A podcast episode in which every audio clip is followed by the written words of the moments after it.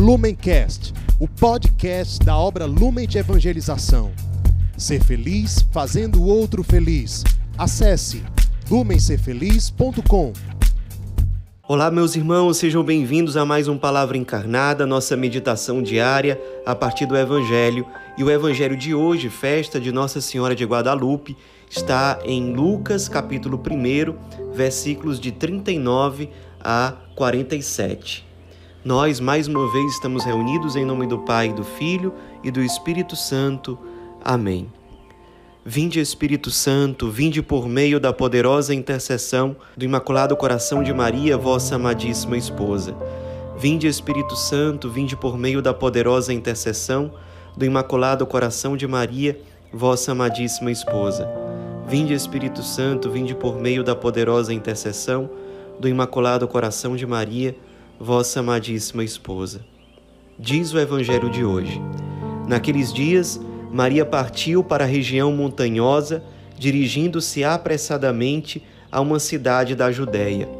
Entrou na casa de Zacarias e cumprimentou Isabel. Quando Isabel ouviu a saudação de Maria, a criança pulou em seu ventre e Isabel ficou cheia do Espírito Santo. Com um grande grito exclamou: Bendita és tu entre as mulheres e bendito é o fruto do teu ventre. Como posso merecer que a mãe do meu Senhor me venha visitar? Logo que a tua saudação chegou aos meus ouvidos, a criança pulou de alegria no meu ventre. Bem-aventurada aquela que acreditou, porque será cumprido o que o Senhor lhe prometeu. Então Maria disse: A minha alma engrandece o Senhor, e o meu espírito se alegra em Deus, meu Salvador.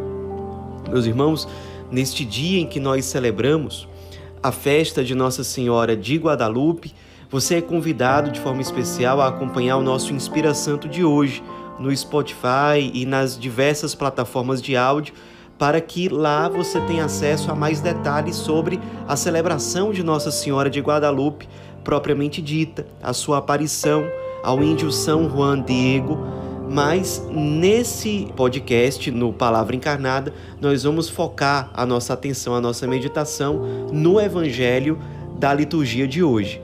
E o Evangelho ele é muito conhecido nosso, é o famoso Evangelho da Visitação, em que Nossa Senhora aparece apressadamente se dirigindo até uma região montanhosa na Judéia.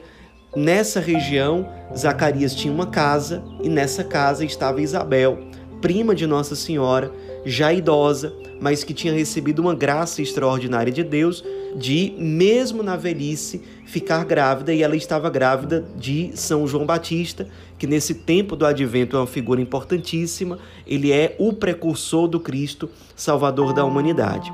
Queria convidar você, a partir do evangelho de hoje, a contemplarmos a Virgem Maria, que também é uma figura importantíssima no advento, nesse tempo de expectativa pelo Senhor que vem, a contemplarmos a Virgem Maria como a Arca da Aliança, que é um título que ela recebe ao longo dos séculos e é um título que tem origem bíblica. E nós vamos ver isso na meditação de hoje.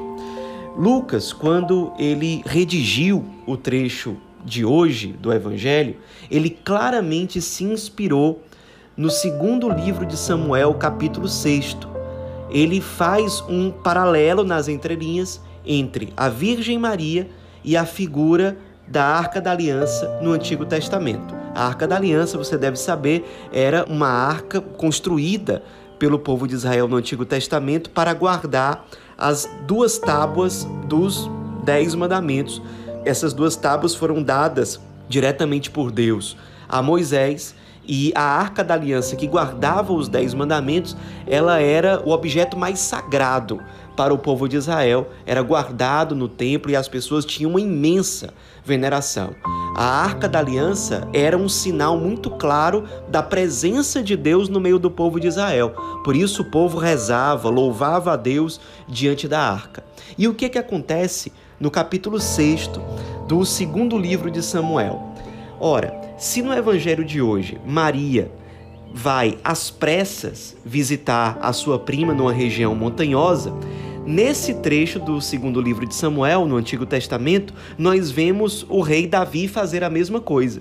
ele também se dirigiu às pressas a essa mesma região montanhosa para ali encontrar a Arca da Aliança.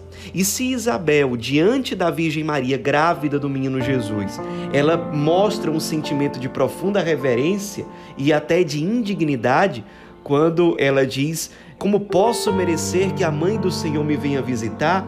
O rei Davi teve, ao encontrar a Arca da Aliança nessa passagem do Antigo Testamento, uma reação muito parecida.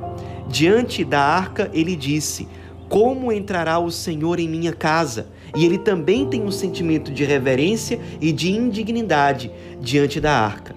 Ora, no Evangelho de Lucas, João Batista, no ventre da sua mãe Isabel, ele se agita de alegria diante da presença da Virgem Maria grávida. Assim como Davi se enche de alegria diante da arca da aliança e dança diante da arca. Ele também, de certo modo, se agita diante da arca da aliança. Ora, se no Evangelho de Lucas Nossa Senhora fica três meses com Santa Isabel, ajudando Santa Isabel na sua gestação, três meses foi também o tempo em que a Arca da Aliança, segundo o segundo livro de Samuel, permaneceu na casa de Obed-Edom. Além disso, nós vemos no Evangelho de Lucas a seguinte expressão relacionada a Santa Isabel: com um grande grito exclamou. Esse verbo exclamar no grego, ele é utilizado no Antigo Testamento sempre em passagens que são relacionadas à Arca da Aliança, especialmente nós vemos isso no livro das Crônicas, no Antigo Testamento. Então nós temos aí várias referências do Antigo Testamento que levam a gente a contemplar na Virgem Maria, conforme Lucas redigiu seu texto, a enxergar nela a nova arca da aliança e superior à do Antigo Testamento, porque ela carrega em si algo infinitamente mais precioso do que aquilo que a arca da aliança carregava no Antigo Testamento.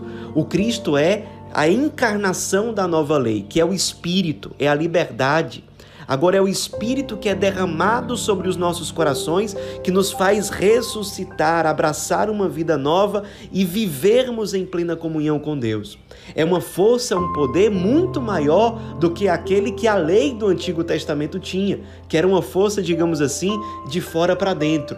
Eu tenho que cumprir aquilo, mas agora no Novo Testamento a força me é dada, a graça necessária me é dada para cumprir a vontade de Deus. Não é simplesmente uma obrigação que me vem de fora, mas é um dom de liberdade que nos faz filhos de Deus, porque age no nosso ser, transformando o nosso ser e não simplesmente nos apresentando regras que nós temos que cumprir. Diz o livro do Apocalipse, capítulo 11, versículo 19: Abriu-se o templo de Deus no céu e apareceu no seu templo a arca da sua aliança. A partir da meditação que nós estamos fazendo hoje, nós podemos dizer: essa arca da sua aliança, mencionada no livro do Apocalipse, é a própria Virgem Maria. Ela é a arca de Deus, porque carrega em si o dom supremo do Pai, o Verbo divino que se fez carne e habitou no meio de nós. Como não amar profundamente a Virgem Maria? Como não ter uma profundíssima devoção por ela, que traz para nós um tesouro tão precioso? Se o povo de Israel no Antigo Testamento tinha tanta veneração pela Arca da Aliança, nós temos que ter uma veneração muito maior pela nova arca, aquela que é verdadeiramente mãe de Deus, que é verdadeiramente nossa mãe pelos méritos do Cristo crucificado. Quando vendo a Senhora Pietá, vendo a Senhora da Piedade, entrega como dom precioso para nós. Vamos recorrer a ela se os israelitas recorriam à arca da aliança para ter a certeza de que estavam na presença de Deus e de que estavam na fidelidade de Deus, nós somos chamados a recorrer à Virgem Maria. Hoje, celebrada como Nossa Senhora de Guadalupe, recorrer a ela com toda a nossa confiança de filhos, apresentar a ela nossas lutas, nossas necessidades, mais até do que as materiais, as nossas necessidades espirituais as necessidades que nós temos para nos levar à santidade, aquilo que nos impede ou dificulta a nossa santidade, a nossa conversão nesse tempo de advento, apresentemos a ela, recorramos a ela. Ela espera isso de nós. Vamos recorrer à arca da aliança, a nova arca, a arca da aliança eterna, definitiva, selada para a nossa salvação. E mais do que isso, além disso, vamos pedir a ela o dom de nós sermos sacrários vivos diante do mundo. Que sejamos também portadores da presença do Cristo na nossa própria carne, no nosso próprio coração, nas nossas ações, no nosso semblante, nos nossos sentimentos. Sejamos como a Virgem Maria, sejamos presença de Cristo diante dos outros. A força de Maria, ela traz, por exemplo, o dom do Espírito Santo para Isabel, que no evangelho de hoje diz: Isabel ficou cheia do Espírito Santo. Por que que isso aconteceu? Porque ela estava diante da Arca da Aliança. Ela estava diante da Virgem Maria que trazia dentro de si a própria presença encarnada do Verbo de Deus sejamos instrumentos para a efusão do Espírito diante do mundo, diante da humanidade, carregando na nossa própria carne a presença ressuscitada do Cristo. Sejamos a presença do ressuscitado.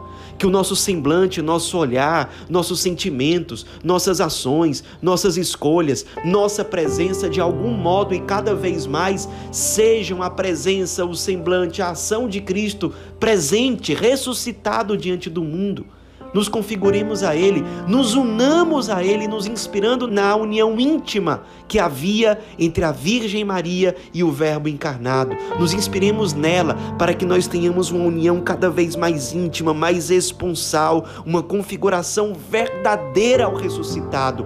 O mundo precisa ver Deus em nós. O mundo precisa ver o ressuscitado em nós. O mundo precisa, de certo modo, ver em nós uma nova arca que a semelhança da Virgem Maria apresenta o Cristo não simplesmente com palavras exteriores, não simplesmente com ações superficiais, mas que apresenta o Cristo com a própria vida, vivida, consumida, gasta, sendo resposta.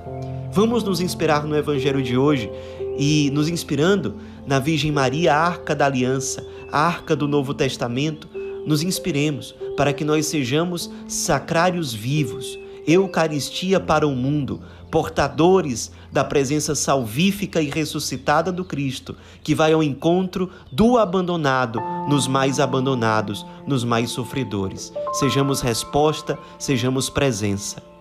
Ave Maria, cheia de graça, o Senhor é convosco. Bendita sois vós entre as mulheres, e bendito é o fruto do vosso ventre, Jesus.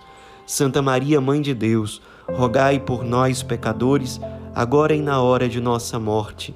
Amém. Lumencast, o podcast da obra Lumen de Evangelização. Ser feliz fazendo o outro feliz. Acesse lumencerfeliz.com.